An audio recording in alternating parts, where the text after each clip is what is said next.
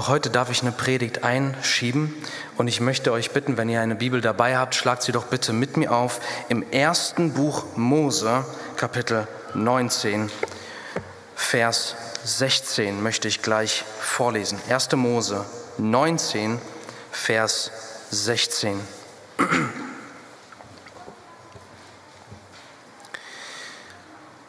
Thema der heutigen Predigt lautet große Gnade für kleine Gläubige. Und ich trete mit euch jetzt in einen Moment hinein, der so ein Gewicht hat. Wir befinden uns hier in den letzten Momenten, bevor zwei Städte vom Angesicht der Erde ausradiert werden. Wenn ich den Begriff Hiroshima nenne, dann wird wohl bei den meisten von euch dieses Wort nicht unbekannt sein.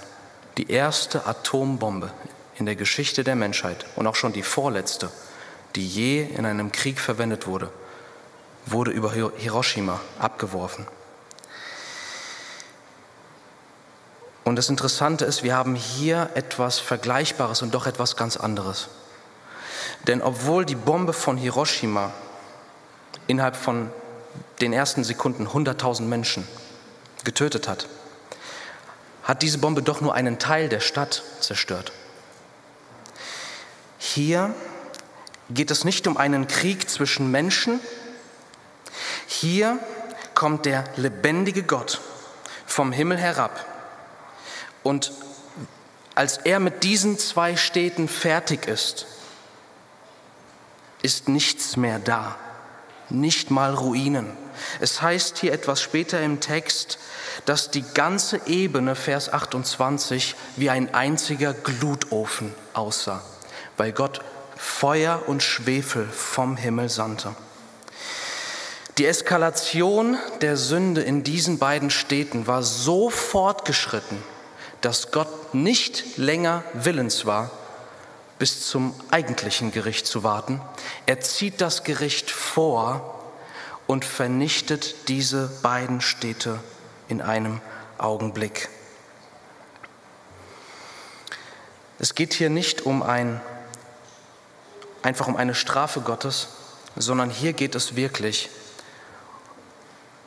Es ist so, es geht hier um das ewige Gericht. Es ist so, als würde das ewige Gericht, ewige Gericht in dieser Begebenheit kurz die Hand, den Arm ausstrecken in Raum und Zeit und diese beiden Städte einsacken. Das bedeutet, wer in Sodom und Gomorra gestorben ist und den Tod fand, der hat auch den zweiten Tod gefunden, den ewigen Tod. Das ist eine Realität, die passiert ist. Aber wenn wir hier in diese Geschichte reinschauen, dann sehen wir auch eine Realität, die noch in Zukunft kommt. Denn der Herr ist ein gerechter Richter. Er wird die Welt richten mit jeder Ungerechtigkeit. Insofern haben wir hier auch einen Ausblick auf unsere eigene Zukunft. Jeder Mensch wird vor den Herrn treten. Du wirst mit deinem gelebten Leben vor den Herrn treten. Aber Gott sendet in diese angespannte Situation seine Boten, seine Engel. Er sendet seine Boten zu einem einzigen Haus in dieser Stadt, zu Lot, dem Neffen Abrahams, und zu seiner Frau und zu seinen beiden Töchtern. Und die Engel sagen ihm, was mit diesen Städten am Morgen passieren wird, wenn die Sonne aufgeht. Sie sagen es ihm, damit er die Stadt verlässt. Doch seine Reaktion ist so unglaublich. Und jetzt lesen wir gemeinsam den Text. 1. Mose 19, Vers 16. Was macht Lot? Da heißt es, als aber Lot zögerte,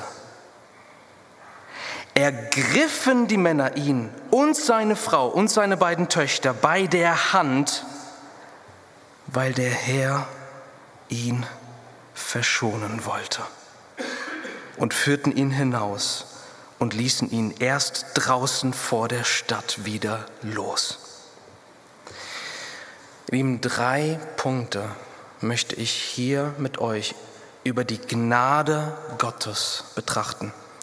Der erste ist Gottes Gnade angesichts des Gerichts, was hier passiert. Der zweite ist Gottes Gnade mit Lot angesichts der Vergangenheit seines bisherigen Lebens. Und dann drittens Gottes Gnade angesichts der Zukunft, das, was wie Lot danach sein Leben weiterlebte. Also erst zunächst mal Gottes Gnade angesichts des Gerichts. Wie schon gesagt, es geht hier nicht einfach um eine Katastrophe. Und die Botschaft dieser Geschichte ist nicht, dass Christen, dass Gläubige vor Erdbeben, Krankheiten oder Bombenanschlägen einfach immer bewahrt werden. Doch hier wird Lot bewahrt aus dem Grund, vor allem aus dem Grund, weil Gott hier wirklich direkt aus einem zeitlichen Gericht ins ewige Gericht hineinleitet. Und er rettet Lot aus diesem letztendlich ewigen Gericht. Wenn wir nur das Alte Testament lesen, das, was das Alte Testament über Lot sagt, dann können wir tatsächlich ins Denken kommen, dass wir uns fragen, sag mal, wenn ich mit dem sein Leben durchlese, da frage ich mich, war das jetzt ein echter Gläubiger oder war das eher so Namenschrist, so Namensnachfolger? Aber nicht echt, gibt es ja auch. Doch in 2. Petrus, Verse 6 bis 8, 2. Petrus 2, Verse 6 bis 8, dort lesen wir von Lot. Und dort wird es uns klipp und klar gesagt, wer dieser Lot war. Das müssen wir wissen, um diese Geschichte zu verstehen, um die Gnade in dieser Situation zu verstehen. Und auch die Städte Sodom und Gomorra äscherte Gott ein und verurteilte sie zum Untergang, womit er die Zukunft, womit er sie, die Städte, künftigen Gottlosen als warnendes Beispiel setzte, während er den gerechten Lot, den gerechten Lot herausrettete, der durch den zügellosen Lebenswandel der Frevler geplagt worden war. Denn dadurch, dass er es mit Ansehen und mit Anhören musste, quälte der Gerechte, hier haben wir es nochmal, der Gerechte quälte, als er unter ihnen wohnte, Tag für Tag seine gerechte, nochmal, seine gerechte Seele mit ihren gesetzlosen Werken. Lot war ein Gerechter. Jeder Gläubige wird Lot im Himmel treffen. Ich weiß nicht genau, wie lange es dauert, bis du in der Ewigkeit ihm über den Weg läufst. Aber du wirst ihn treffen. Er ist ein Gerechter. Und wenn die Bibel von gerechten Menschen spricht, ist es ganz wichtig, dass wir das richtig verstehen. Ich habe schon gesagt, er ist der Neffe Abrahams. Und auch Abraham wird ein, als Gerechter bezeichnet. Bedeutet das, dass er ein guter Mensch war und Abraham auch ein guter Mensch war? Nein, das sehen wir in 1. Mose 15, Vers 6, was das für eine Gerechtigkeit ist. Da heißt es nämlich, 1. Mose 15, 6, Abraham glaubte dem Herrn. Also mit anderen Worten, er vertraute auf Gott. Und er, das heißt Gott, rechnete es ihm zur Gerechtigkeit. Mit anderen Worten, das Einzige, was Abraham bringt, ist, er vertraut auf Gott statt auf sich selbst und seine Gerechtigkeit. Und Gott spricht ihn gerecht. Es ist eine geschenkte Gerechtigkeit. Da haben wir direkt einen ersten Blick auf Jesus Christus, ihr Lieben. Weil diese beiden Männer, die wurden letztendlich gerettet, nicht aus sich selbst, nicht aus ihren Werken, sondern mit einer geschenkten Gerechtigkeit, die letztendlich erst knapp 2000 Jahre später von Jesus Christus am Kreuz von Golgatha erwirkt und teuer mit seinem eigenen Blut erkauft wurde. Er ist ein Gerechter, ja. Und jetzt fragen wir, was ist die grundlegendste Ursache dafür, dass dieser eine Mann mit Frau und Töchtern aus dieser Stadt gerettet wird? Was ist die Ursache? Lass uns nochmal unseren Text lesen. Also 1. Mose 19, 16. Und als Lot zögerte, ergriffen die Männer seine Hand und die Hand seiner Frau und die Hand seiner beiden Töchter, weil er ein besserer Mensch war als die anderen Leute Sodoms. Nein, es gibt hier einen klar angegebenen, einzigen, alleinigen Grund, warum er nicht mit den Städten vernichtet wurde. Die, als er selbst zögerte, ergriffen die Engel ihn bei der Hand und führten ihn hinaus. Warum? Weil, weil gibt immer einen Grund an, warum das passiert. Weil der Herr sich seiner erbarmte. Man kann auch übersetzen, weil der Herr ihn verschonen wollte. Das ist eine interessante Reaktion und Handlungsweise der Engel. Sie sagen nicht, Lot, wir haben dir alles gesagt, aber weißt du, ich sage es jetzt mal so ein bisschen provokativ, verzeiht mir, aber Gott liebt dich zu sehr, als dass er in deinen freien Willen eingreifen würde. Mach's gut, wir haben alles versucht.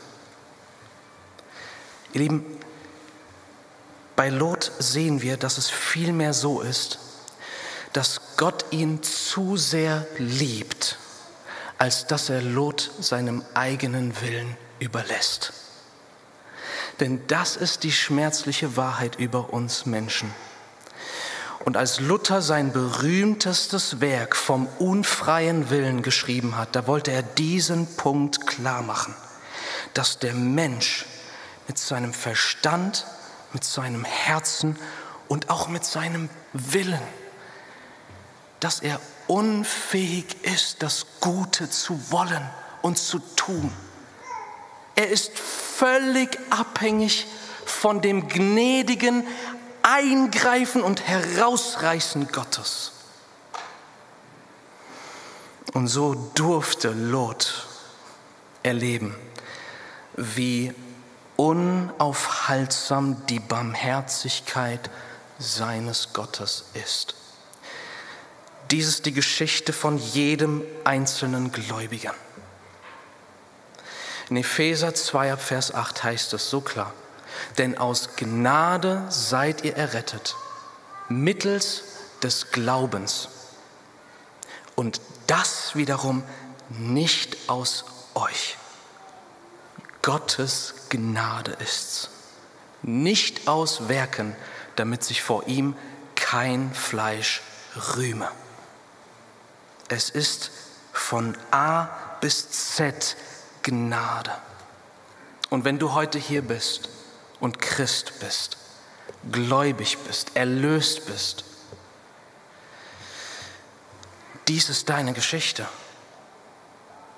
Der Herr hat dich herausgerissen, herausgeführt. Und er lässt dich erst los wie die Engel, wenn du in Sicherheit bist. Gottes Gnade ist wunderbar. Aber das zeigt uns auch, wie wichtig das Eingreifen Gottes in unserem Leben ist, ihr Lieben. Der Mensch kann durchaus, mein Leben ist das Zeugnis dafür, religiös sein, die Dinge des Glaubens tun. Doch wenn der Herr nicht eingreift, dann tust du das alles mit deinem alten Herzen. Dann tust du das alles ohne ein echtes Vertrauen auf Christus. Dann tust du das alles als nicht wiedergeborener Mensch, genau wie damals Nikodemus, dem Jesus bei all seiner Aktivität nur sagen konnte, Wenn du nicht von neuem geboren wirst, kannst du das Reich Gottes nicht sehen.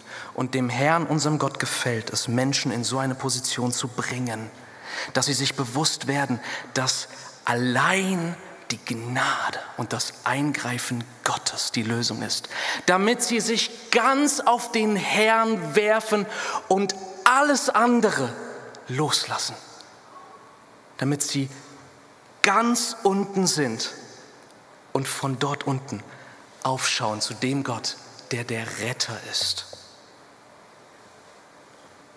Doch wie groß die Gnade Gottes ist in seinem Leben, sehen wir nicht nur in dem Moment, als sich hier das Gericht vollzieht, sondern die Gnade, die hier vollzogen wird, die wird vor unseren Augen nur noch größer, wenn wir einen Blick in die Vergangenheit von Lot werfen und auch einen Blick in die Zukunft. Lass uns das tun. Zweiter Punkt. Gottes Gnade angesichts der Vergangenheit. Wenn wir die Geschichte lesen, beginnend ab 1. Mose Kapitel 12, da beginnt es ja mit Abraham. Und ihr Lieben, wir lesen da die Geschichte und es scheint ja eigentlich nur um Abraham zu gehen. Also ich lese das jetzt mal ab, Kapitel 12, Vers 1. Und der Herr hatte zu Abraham gesprochen, zu Abraham, ja, Geh aus deinem Land und aus deiner Verwandtschaft und aus dem Haus deines Vaters in das Land, das ich dir zeigen werde. Und ich will dich, also Abraham, zu einer großen Nation machen und dich segnen. Und ich will deinen Namen groß machen und du sollst ein Segen sein. Und ich will die segnen, die dich segnen. Und wer dir flucht, den werde ich verfluchen. Und in dir sollen gesegnet werden alle Geschlechter der Erde. Und jetzt Achtung. Und Abraham ging hin wie der Herr zu ihm geredet hatte. Und Lot ging mit ihm.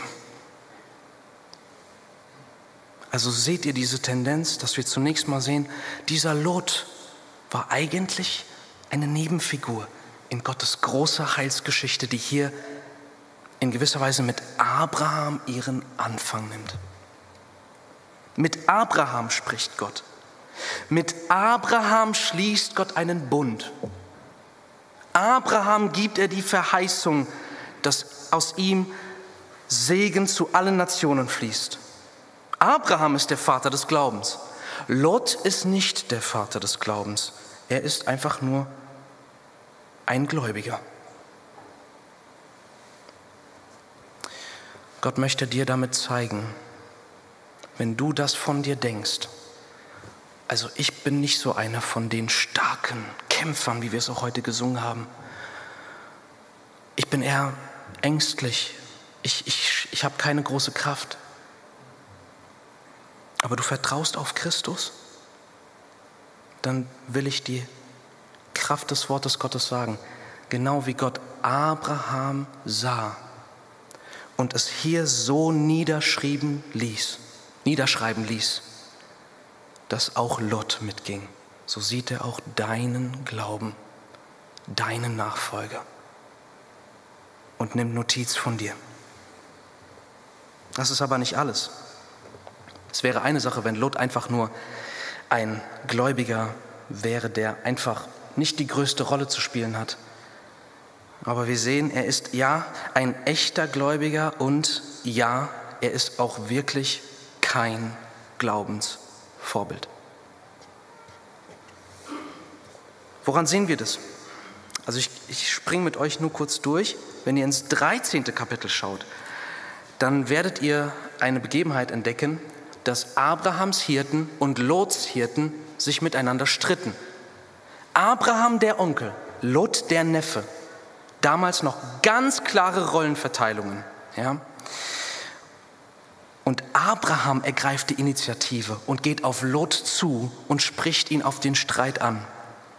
Er ergreift nicht nur die Initiative, sondern Abraham sagt zu Lot, was eigentlich Lots Aufgabe gewesen wäre, sieh doch das Land in seiner ganzen Weite. Wenn du dich für rechts entscheidest, gehe ich nach links. Wenn du links, ich dann nach rechts. Also Abraham macht eigentlich, was der Neffe hätte tun müssen.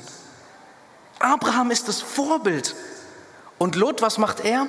Er sagt nicht, ah Mensch, Abraham, das ist so lieb von dir, aber weißt du, du bist mein Onkel, bitte entscheide du. ah, der Lot, der schaut sich um und dann sieht er, boah, da hinten sieht es aus wie im Garten Eden. Abraham, ich habe die beste Stelle gefunden und die nehme ich auch für mich. Und er zieht los. Das sehen wir nicht als Vorbild, nein. Dann geht es weiter. Das Gebiet, wo er sich niedergelassen hat, Lot, wird angegriffen. Lot, das ist Kapitel 14, Lot kommt aufgrund seiner Entscheidung in Kriegsgefangenschaft. Abraham hört davon. Abraham, das Vorbild, schnappt seine Soldaten, befreit Lot und bringt ihn wieder zurück in seine Heimat. Es geht aber noch weiter. Er setzt sich, er setzt sich nieder in den schlimmsten Städten auf Planet Erde. Sodom und Gomorra. Und dann offenbart Gott Abraham, dass er die Städte auslöschen will. Und Abraham, der ihn gerade gerettet hat, ist jetzt der Abraham, der für seinen Neffen vor dem Herrn eintritt und für ihn betet. Merkt ihr die Tendenz zwischen Abraham und Lot? Lot eher so die Nebenrolle, aber eben nicht nur das, sondern er ist wirklich ein echter und unvorbildlicher Gläubiger. Aber Gott, er hätte, damit seine Heilsgeschichte vollständig ist, hätte er theoretisch, zumindest aus jetziger Perspektive, später sehen wir, das geht gar nicht, hätte er einfach nur Abrahams Geschichte aufzeichnen können. Aber er hat sich bewusst dafür entschieden, als er Mose dieses, diese fünf Bücher Mose schrieben ließ, sorry, schreiben ließ, sagte er, schreib das auf, was mit Lot gewesen ist. Das bedeutet, Gott übersieht keins seiner Kinder. Und er übersieht auch keins seiner Kinder, was durch seine eigenen ungeistlichen Entscheidungen an einen dunklen, dunklen Ort gekommen ist. Gott vergisst dich nicht. Er lässt dich nicht dort stehen, wo du bist, aber er vergisst dich nicht. Und er schaut nicht mit Missgunst auf dich, sondern mit dem Herz eines Rettervaters. Das ist eine Hoffnung für all diejenigen unter euch, die jetzt gerade in einer Lebenssituation sind, die schwierig ist aufgrund des eigenen Versagens, aufgrund eigener Entscheidungen. Eine unkluge Heirat, ein, eine unkluge Berufswahl, eine unkluge Wahl des Umzugsortes, eine unkluge finanzielle Entscheidung, Fehler in der Erziehung deines Kindes, egal was es ist. Für dich gibt es Hoffnung. Und genau wie der Herr damals seine Engel gesandt hat, so sendet er heute sein verkündetes Wort, um dich zu rufen und um dir Gnade zu geben. Aber ich will dich auch fragen heute Morgen, wenn du das siehst von Lot, der ein Gerechter war, der seine gerechte Seele quälte, Tag für Tag, und es einfach nicht fertig brachte, diese Städte zu verlassen bist du ein Kind Gottes, was seine eigene Seele quält, indem du an diesen unklugen Entscheidungen bis heute festhältst? Ja, hier, hier siehst du es schwarz auf weiß. Du quälst dich. Und du führst ein Leben, was, wenn es so weitergeht, nur eine winzige Erwähnung finden wird in Gottes Geschichte statt dass aus deinem Leben wie aus Abrahams Segen fließt zu vielen. Du quälst deine Seele, anstatt deiner Seele den vollen Frieden und die volle Freude der ganzheitlichen Nachfolge Gottes zu schenken, zu gewähren. Bleib doch dort nicht stehen, sondern lass dich rufen von dem Herrn. Der Herr hat mit Lot genauso Erbarmen wie mit Abraham beide gleichermaßen gerecht gesprochen und gleichermaßen ein Platz im Himmel. Und so darfst du auch heute Morgen wissen, vielleicht gibt es hier in der Gemeinde Leute, wo du sagst, ey, das ist so ein Abraham. Ich bin Lot. Du musst nicht verzagen. Der Herr hat genauso viel Gnade für dich übrig wie für den anderen. Denn oftmals ist es doch so, wenn wir in so einem Zustand sind, dass wir wie Lot sind, dann ist dieser Zustand an sich schon so entmutigend und wir denken, ach, wenn der Herr diese Person sieht und meine Nachfolge mit ihrer Nachfolge vergleicht, da bin ich mir ziemlich sicher, der Herr, der hat keine Lust auf mich. Der Herr, der hat, der ist an den Grenzen seiner Geduld mit mir. Ich lasse lieber die anderen so in der Nähe Gottes leben, weil ich bin mir ziemlich sicher, Gott will mich, so wie ich jetzt gerade lebe, nicht mehr zurückhaben oder nicht nah bei sich haben. Deswegen das ist ein falsches Denken. Lass dich ermutigen durch Gottes Gnade an Lot, dass du kommen darfst und du sollst kommen. Drittens, Gottes Gnade angesichts der Zukunft von Lot. Er weigerte sich in der Situation mitzukommen. Er hatte davor lauter schlechte Entscheidungen getroffen, war kein Vorbild hat an sich selbst mehr gedacht als an andere. Aber auch die Zukunft verbirgt einige schlimme, schlimme Dinge. Lasst uns in dem gleichen Kapitel lesen, Vers 32, also 1. Mose 19, Vers 32. Lot ist jetzt gerettet, okay? Er ist jetzt in Sicherheit, die Städte sind zerstört. Wie lebt er jetzt sein Leben weiter? Das Erste, was uns erzählt wird, ist diese Sache. Seine Töchter sprechen miteinander. Sie sind gerade, also Vater und seine beiden Töchter sind alleine im Gebirge.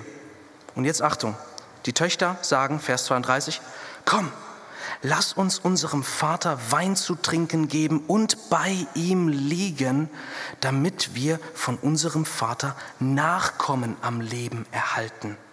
Und sie gaben ihrem Vater Wein, in jener Nacht Wein zu trinken. Und die Erstgeborene ging hinein und lag bei ihrem Vater. Und er wusste weder um ihr Niederlegen noch um ihr Aufstehen. Und so geht es weiter. Wir müssen uns bewusst machen, die Tatsache, dass Gott am Anfang der Menschheit verheißen und versprochen hatte, dass aus dem Samen der Frau der Retter kommt, war es damals wirklich noch so viel krasser, dieser Wunsch in Frauen, Kinder zu bekommen. Wir haben mehrere Aussagen im Alten Testament, dass eine Frau sagt, lass mich Kinder kriegen oder ich sterbe. Jetzt leben wir in einer Zeit, der Herr hat sein Versprechen erfüllt, der Herr Jesus ist gekommen. Aber damals war es einfach für die Frauen das Allerschlimmste. Ähm, und deswegen sind sie so radikal, dass sie sagen, wir sind jetzt nur zu dritt, lasst uns mit unserem Vater schlafen. Also Inzucht. Beide Frauen werden schwanger.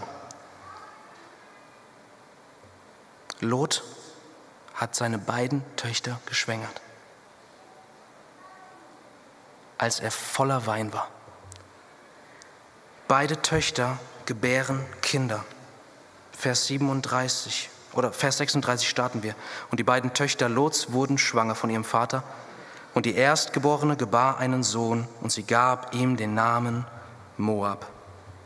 Dieser ist der Vater der Moabiter bis auf diesen Tag.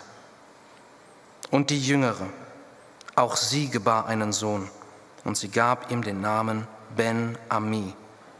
Dieser ist der Vater der Kinder Amon bis auf diesen Tag. Diese beiden geborenen Babys werden zu Männern und durch diese beiden Männer betreten zwei neue Völker den Erdboden dieser Welt und werden für Jahrhunderte zu Erzfeinden Israels. Allein schon dieser Begriff wir reden noch nicht mal von dem Begriff Moab als Land, sondern nur der Begriff Moabiter über 50 Mal im Alten Testament. Der Begriff Ammoniter 100 Mal circa im Alten Testament. Die Moabiter und Ammoniter tauchen auf, unter anderem in den Büchern Mose, Josua, Richter, Samuel, Könige, Chroniken, Nehemia, Jesaja, Jeremia, Hesekiel, Daniel, Zephania. Immer als Feinde. Wir sehen fürchterliche Kämpfe gegen die Moabiter. Josua kämpfte gegen sie. Wir reden hier von Schlachten, wir reden hier von Kriegsopfern, wir reden hier von Hunderten und Tausenden Toten. Josua kämpfte gegen sie. Richter Israels kämpften gegen sie. Äh, Saul kämpfte gegen sie. David musste gegen sie kämpfen. Salomo machten sie das Leben schwer. Josaphat, Jotam, Nehemia, schon nach dem Exil. Wir reden hier von einer unfassbaren Zeitspanne. Nur ein einziges Ereignis sei herausgegriffen, nämlich das Ereignis, als zum ersten Mal das Volk Israel in Berührung mit den Moabitern kam. Und da lesen wir in 4. Mose 25 darüber, dass die Töchter Moabs zu den Israeliten kamen und sie hurten mit ihnen. Das bedeutet eine sehr freizügige Sexualkultur. Sie kommen, man geht in die Zelte, man hat eine super Zeit. Und der Herr sieht das, wie es komplett zu einer Sexorgie kommt bei einem Teil seines Volkes. Und dann heißt es nur, und es sterben an, es starben an diesem Tag 24.000 Menschen.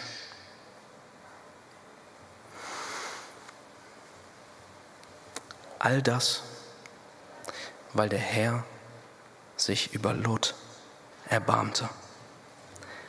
Hätte er sich nicht über Lot erbarmt, hätte das nicht mit den Töchtern passieren können.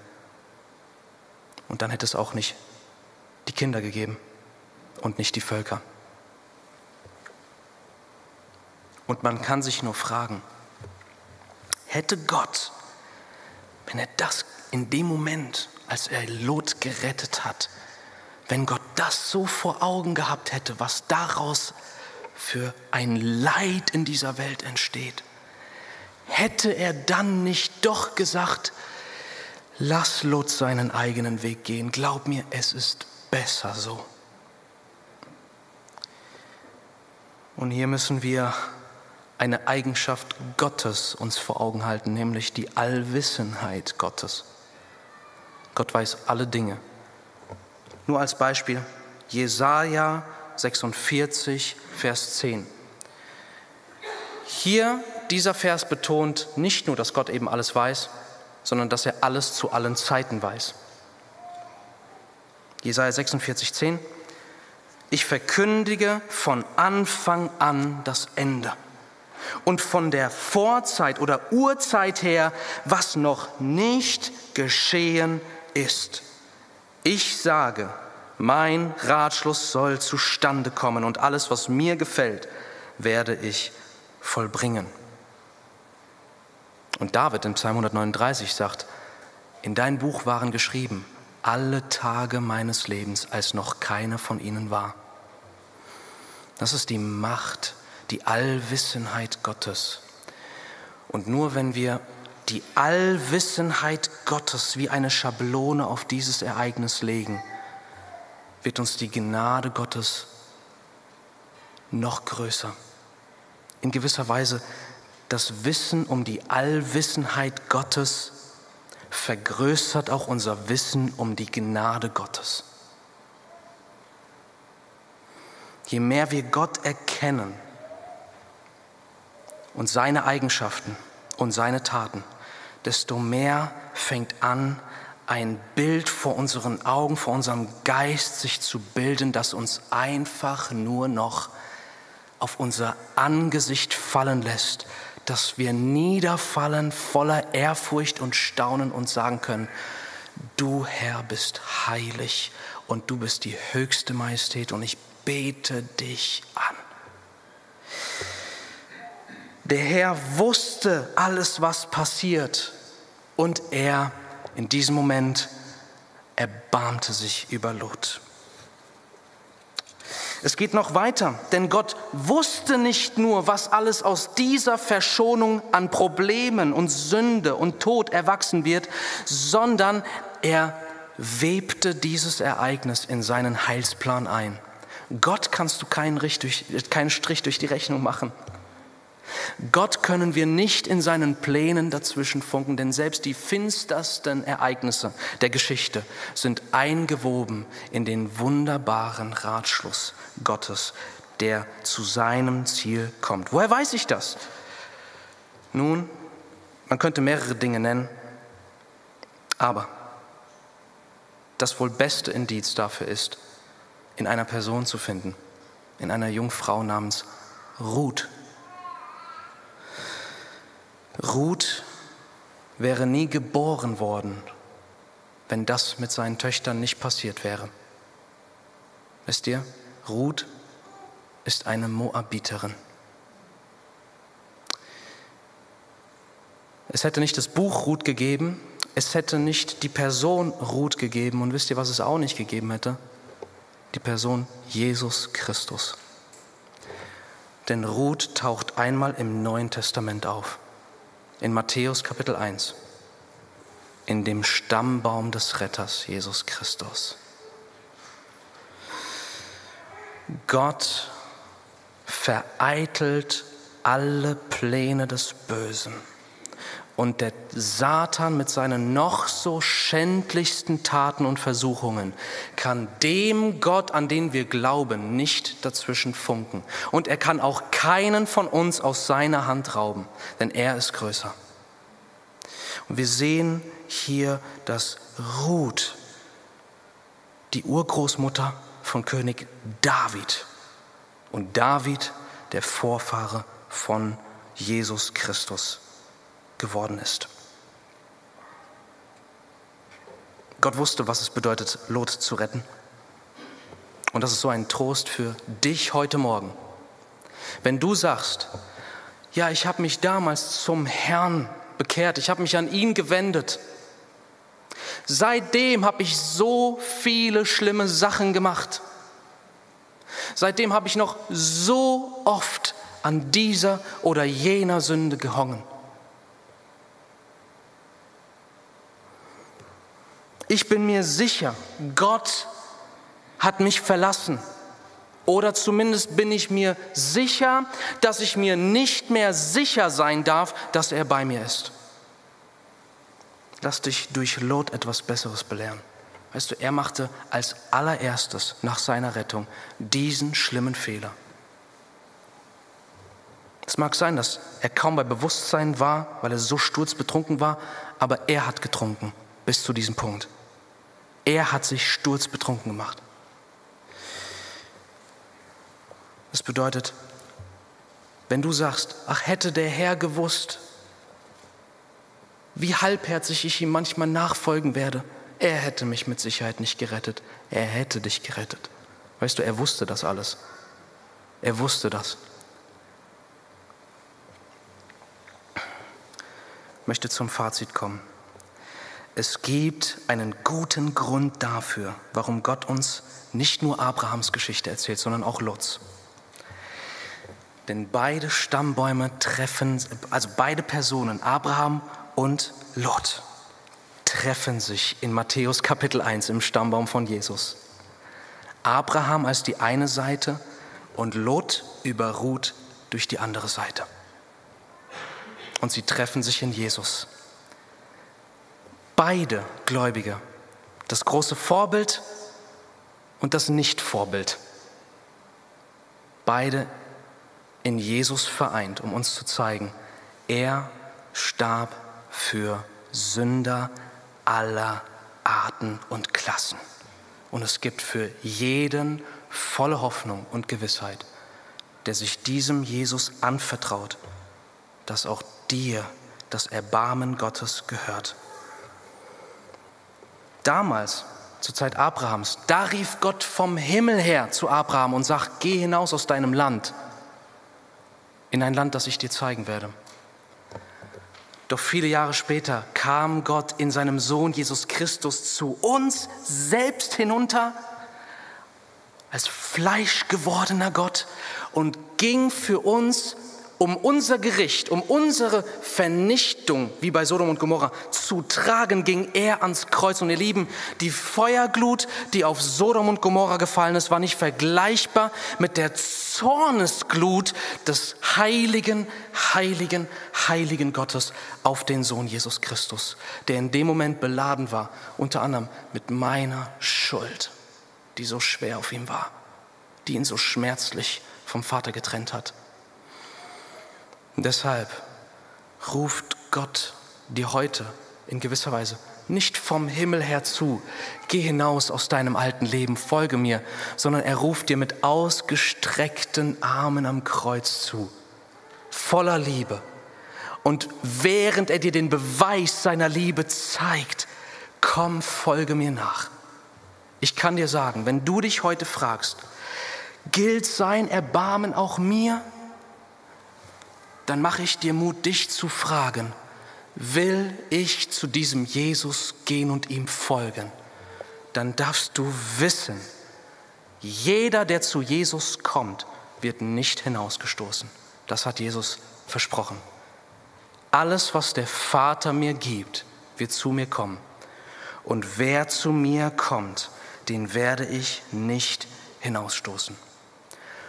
Doch lass mich bitte auch noch diese Frage abschließend stellen. Wen willst du heute als dein Vorbild nehmen?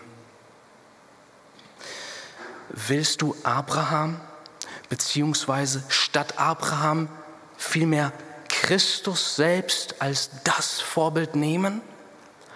Oder möchtest du vielleicht weiterhin dem Vorbild Lots folgen?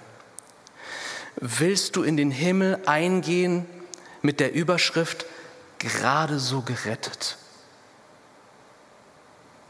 Oder willst du in den Himmel eingehen mit der Schrift viel Frucht gebracht?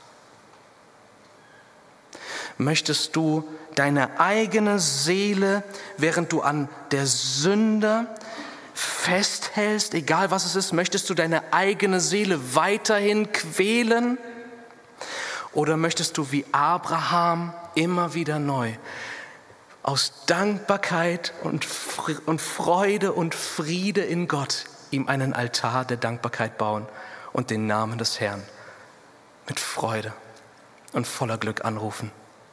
Möchtest du andauernd ein Gläubiger sein, der von, der, das, der, der von anderen durch ihre Gebete auf der Strecke gehalten wird? Was natürlich gut ist, und der von anderen Gläubigen immer wieder zurückgezogen wird, wie auch Abraham Lot zurückgezogen hat? Möchtest du ein Gläubiger sein, der das Beste für sich selbst wählt, der mit den Augen dieser Welt und mit dem Denken dieser Welt auf sein Leben blickt? Sich selbst im Fokus hat? Oder möchtest du derjenige sein, der seine Hände faltet für den anderen, der auf Abwägen ist? Willst du der sein, der seine Hände in Bewegung setzt für den Gläubigen, der ganz weit dort hinten vom Weg abgekommen ist? Möchtest du derjenige sein, der seine Zukunft ganz dem Herrn anvertraut und den anderen das Beste lässt? Ich mache dir heute Mut. Der Herr Jesus Christus, der für dich gestorben und auferstanden ist, will in dir leben. Lade ihn ein. Nimm ihn auf. Und dann wirst nicht mehr du leben, sondern Christus in dir. Lasst uns bitte, ich bitte euch, ich bitte uns alle, mich, lasst uns doch wirklich dem Herrn mit ganzem Herzen nachfolgen. Amen. Lasst uns aufstehen und miteinander beten.